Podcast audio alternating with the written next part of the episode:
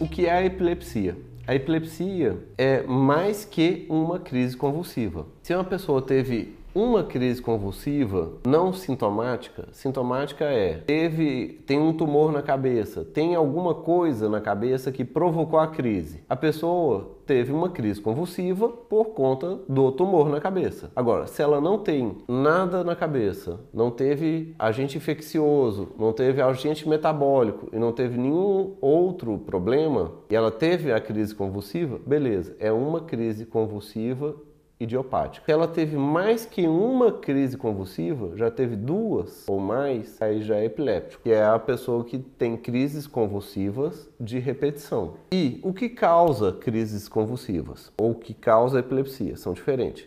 O que causa crise convulsiva, qualquer coisa que cause um dano irritativo ao cérebro focal pode causar uma crise convulsiva e não necessariamente ser uma epilepsia. Por exemplo, muita gente nem imagina, mas uma pessoa que tem diabetes descontrolada, ela tem risco de ter mais crises convulsivas do que um epiléptico que está muito bem controlado com o remédio dele. Uma queda muito abrupta da glicose, uma, é, ou uma subida muito abrupta da glicose, pode provocar crises convulsivas sem a pessoa ser epiléptica. O diabético ele não tem que tomar anticonvulsivante, ele tem que tratar a diabetes corretamente para não ter crise convulsiva. E isso não faz dele um epiléptico. Tá, o que causa epilepsia?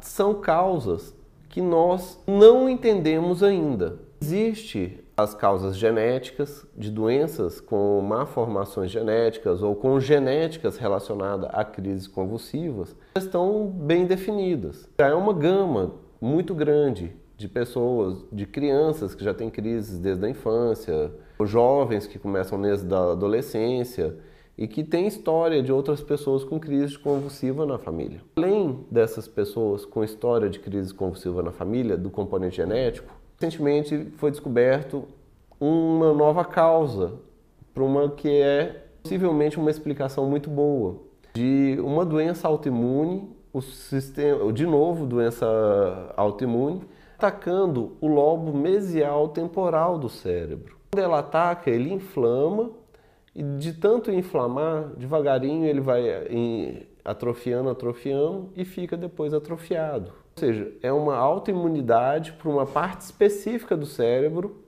que causa um tipo de epilepsia muito bem conhecida entre os neurologistas. É a epilepsia do lobo mesial temporal. Essa até é passível de tratamento cirúrgico. Uma causa possível para ela é a doença autoimune.